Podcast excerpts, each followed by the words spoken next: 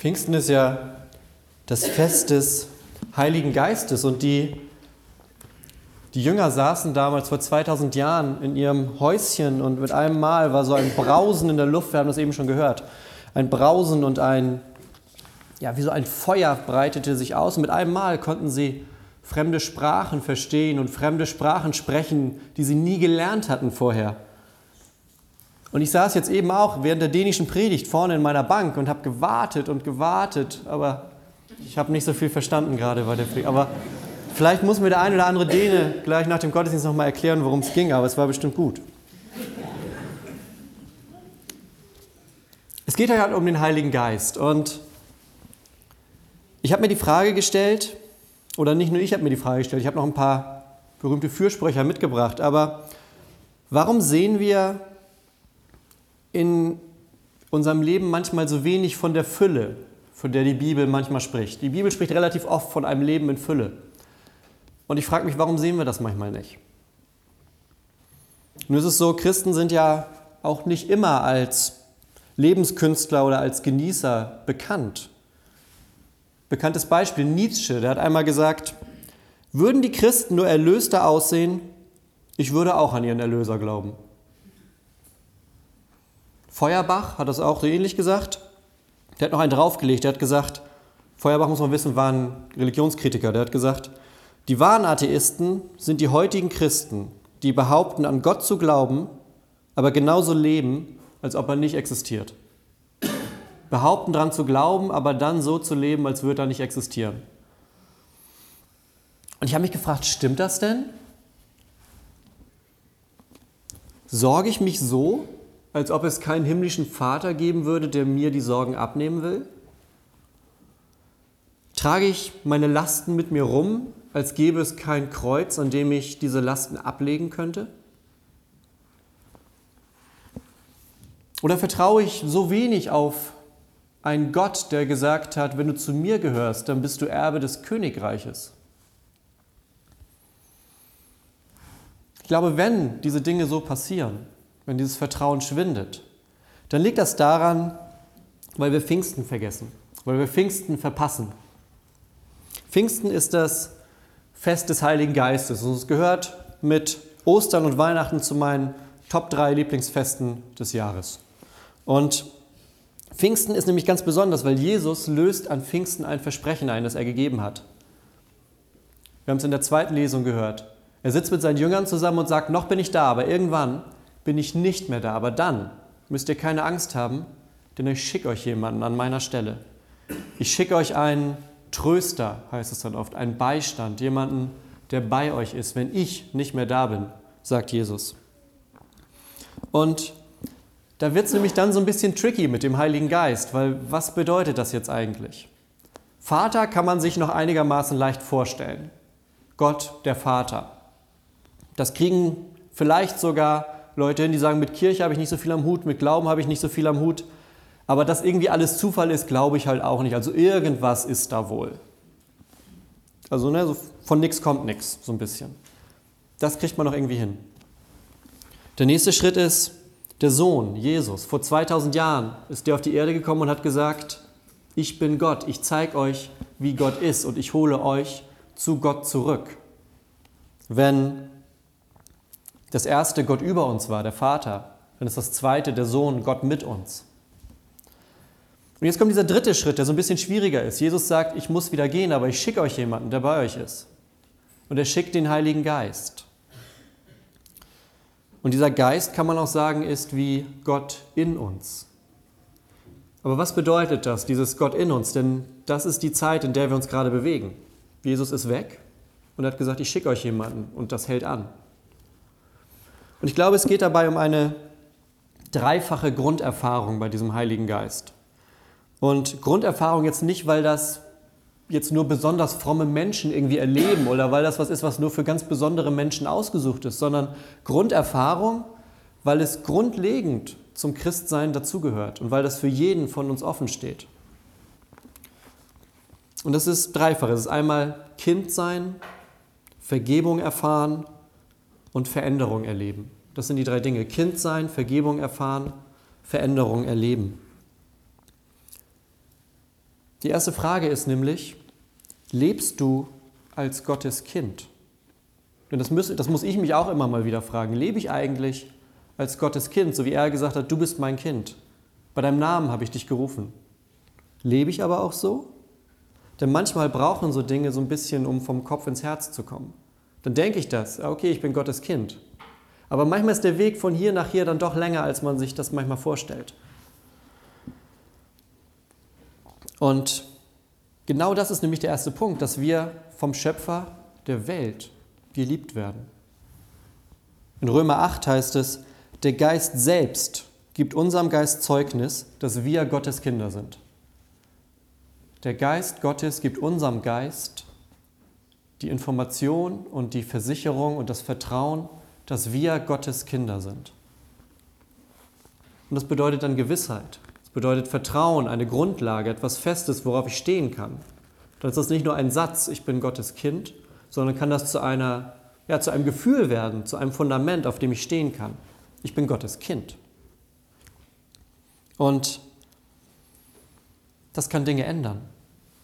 Das kann dazu führen, dass ich verändert Situationen begegne, weil ich mir sagen kann, da ist nicht irgendwo ein Gott und ich bin irgendwo hier, sondern da ist ein Gott und der sagt, ich bin sein Kind.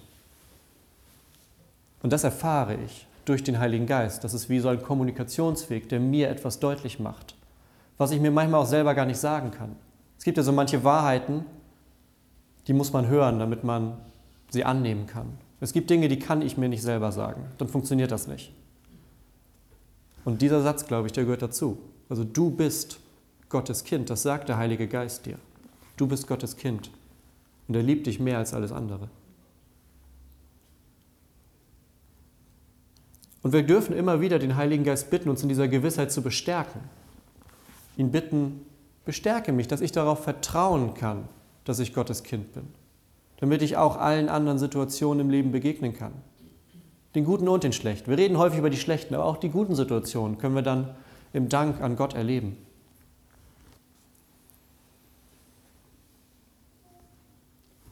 Der zweite Punkt ist, wenn wir Gottes Kinder sind, dann ist es die Frage, wie wir mit Dingen umgehen, die nicht so gut funktionieren. Die Bibel nennt das manchmal Sünde oder Schuld. Und das sind ziemlich große Begriffe, die aber, wenn man es mal sich genauer anguckt, Alltägliches eigentlich erzählen. Denn Menschen tragen häufig so einen schweren Rucksack mit sich rum. Und da sind diese ganzen alten Geschichten drin, die Dinge, auf die man nicht wirklich stolz ist. Vielleicht auch die Dinge, über die man sich schämt oder die Dinge, bei denen auch ich sage, das hätte jetzt wirklich nicht sein müssen. Und das tragen wir mit uns rum, alte Verletzungen und Wunden. Und auch unter Christen ist es so, wir sagen immer ganz groß, ja, Gott vergibt. Und es ist auch so. Aber wieder ist der Weg vom Kopf ins Herz manchmal länger, als man sich das wünscht. Dann sage ich mir, ja, Gott vergibt mir. Aber fühle ich das? Ist das angekommen bei mir oder ist das nur ein Satz, den ich als christliche Sprache auswendig gelernt habe?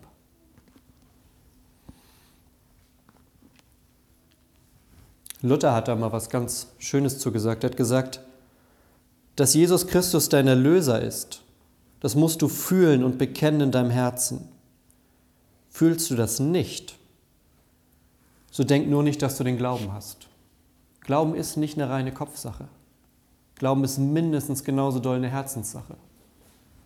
Dass das, was wir wissen, was wir hören, auch ankommt in uns. Und das sagt Luther, du darfst das in deinem Herzen fühlen.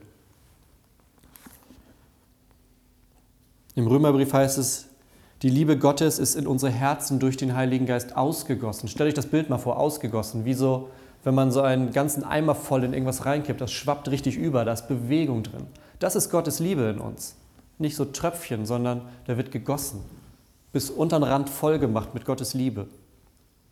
Und das ist die Ausstattung, mit der wir rumlaufen dürfen.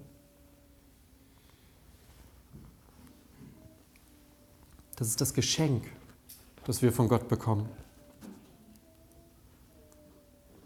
Und so ein Geschenk, das richtet uns dann auf, dann fällt dieser schwere Rucksack runter. Das ist so wie wenn, zum Beispiel, wenn die Sonne mir ins Gesicht strahlt, dann strahlt auch mein Gesicht.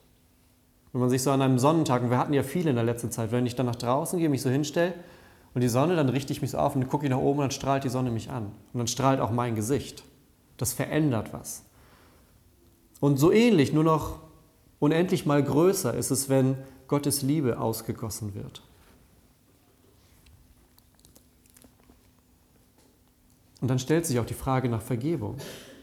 Denn das dürfen wir bei uns zulassen, aber genauso sollen wir Vergebung auch anderen Menschen geben, anderen Menschen schenken, in Situationen, wo wir sagen, da wurde mir Unrecht getan. Da hat es mich nicht so getroffen, wie es sein sollte. Es gehört beides zusammen.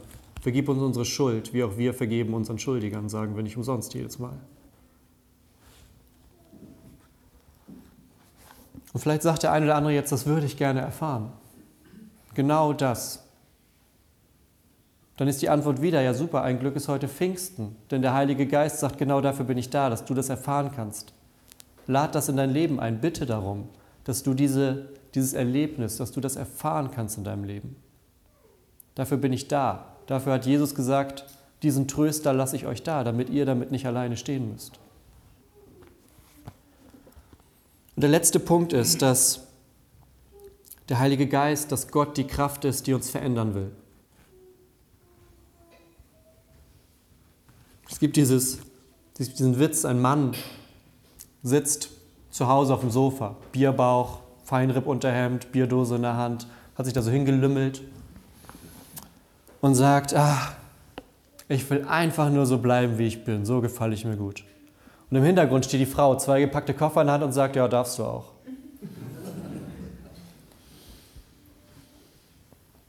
Das heißt, es kann Situationen geben, wo wir sagen, ach, eigentlich möchte ich so bleiben, wie ich bin. Aber jeder, der drauf guckt, der sagt, naja, aber ist es das? Und Lebensveränderung ist eigentlich mit eines der größten Versprechen des Christentums. Es gibt diesen Satz, Gott liebt uns so sehr, und ich glaube, es ist nicht nur ein Satz, das ist eine Wahrheit. Gott liebt uns so sehr, dass er uns nicht da stehen lässt, wo er uns vorfindet. Er liebt uns so sehr, dass er uns nicht da stehen lässt, wo er uns vorfindet. Ganz egal, wo das sein kann. Aber er sagt, ich sehe dich in deiner Situation, ich liebe dich genau jetzt schon. Das ist nicht, wenn du noch zwei, drei Schritte machst, dann ist die Liebe vollkommen. Nein, jetzt, wo du da gerade bist. Aber ich möchte jetzt mit dir gemeinsam diesen Weg weitergehen. Und da werden sich Dinge in deinem Leben verändern. Und das ist gut. Das ist gut. Denn bei Gott gibt es keine hoffnungslosen Fälle. Das ist für mich immer besonders schön. Wenn ich so Tage habe, wo ich denke, eigentlich kann es auch im Bett bleiben, dann muss ich mir sagen, bei Gott gibt es keine hoffnungslosen Fälle. Das sind so Sachen, die muss man hören, da muss man sich drin bestärken lassen.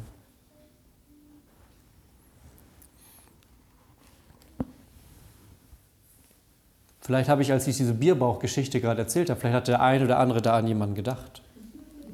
Manchmal macht der Heilige Geist auch das, dass er uns in bestimmten Situationen Bilder gibt. Vielleicht sieht der eine oder andere jetzt ja jemand, wo man denkt, na, da wird jetzt aber eine Veränderung auch nicht schaden. Aber warum denken wir sowas dann? Warum ist es so, dass wir in solchen Momenten dann an sowas denken? Dass man dann denkt, na gut, es stimmt ja auch, aber ich glaube, bei ihm, da tut sich auch nichts mehr. Oder bei ihr, bei ihr ist der Zug doch abgefahren, seien wir mal ehrlich. Ich glaube, wir trauen in dem Moment dem Heiligen Geist und dem Zeitfaktor nicht genug zu. Wir wollen gerne Veränderung sofort. Aber ich glaube, dass wenn wir mit dem Heiligen Geist rechnen, dass da, ne, wie bei diesem Beispiel mit dem Eimer, wenn das schwappt und sich bewegt, dass da eine Dynamik drin ist. Dass es eben nicht von jetzt auf gleich ist, sondern dass man sich, ja, man muss loslassen, sich in das Ganze hineinbegeben. Darauf vertrauen, dass Dinge sich bewegen, dass Dinge sich ändern, dass Dinge auch manchmal Zeit brauchen. Aber das Grundlegende dabei ist, dass wir Vertrauen haben in das Ganze. Dass wir sagen, ich bin Gottes Kind, ich stehe auf diesem Fundament. Ich kann meinen schweren Rucksack mit dem, was ich mitbringe, bei Gott abgeben. Ich bin befreit davon. Und ich vertraue deshalb darauf, auch in allem, was jetzt kommt. Auch in all diesen ganzen Dynamiken und Situationen. Denn kommt der Geist ins Leben, dann beginnt dieser Prozess der Veränderung. Und da kann man manchmal einfach nur beten und Gott diese Zeit geben. Und ich habe mich gefragt, wie kann man das jetzt am besten am Ende veranschaulichen, dass man da auch noch sozusagen was mitnehmen kann. Es gibt so ein, ähm, so ein Buch, das heißt Guten Morgen, Heiliger Geist. Und ihr müsst das nicht lesen, weil ich fasse das jetzt zusammen.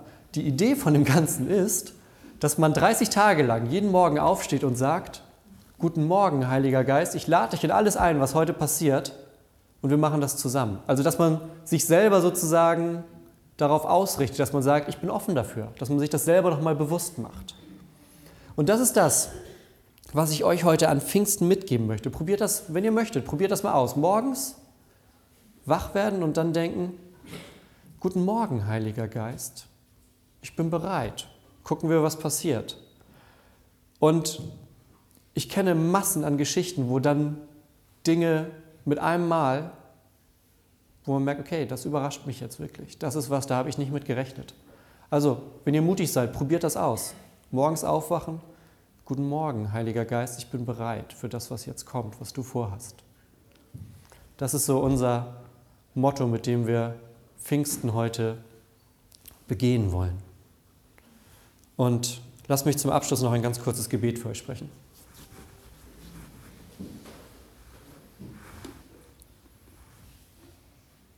Vater im Himmel, ich danke dir für jeden Menschen, der heute hier ist. Und ich bitte dich, dass du das, was ich gerade gesagt habe, dass du das nimmst und dass die Menschen die guten Dinge davon behalten, mit denen du in ihrem Leben etwas anfangen kannst. Den Rest können wir wieder vergessen. Gott, ich bitte dich und wir bitten dich um deinen Heiligen Geist hier in unserer Gemeinde und in jedem einzelnen Haus hier im Ort und bei jedem Menschen, der heute hier ist. Wenn du merkst, dass wir offen dafür sind, dann gieß deinen Heiligen Geist über uns aus und sei bei uns. Das bitten wir dich in Jesu Namen. Amen.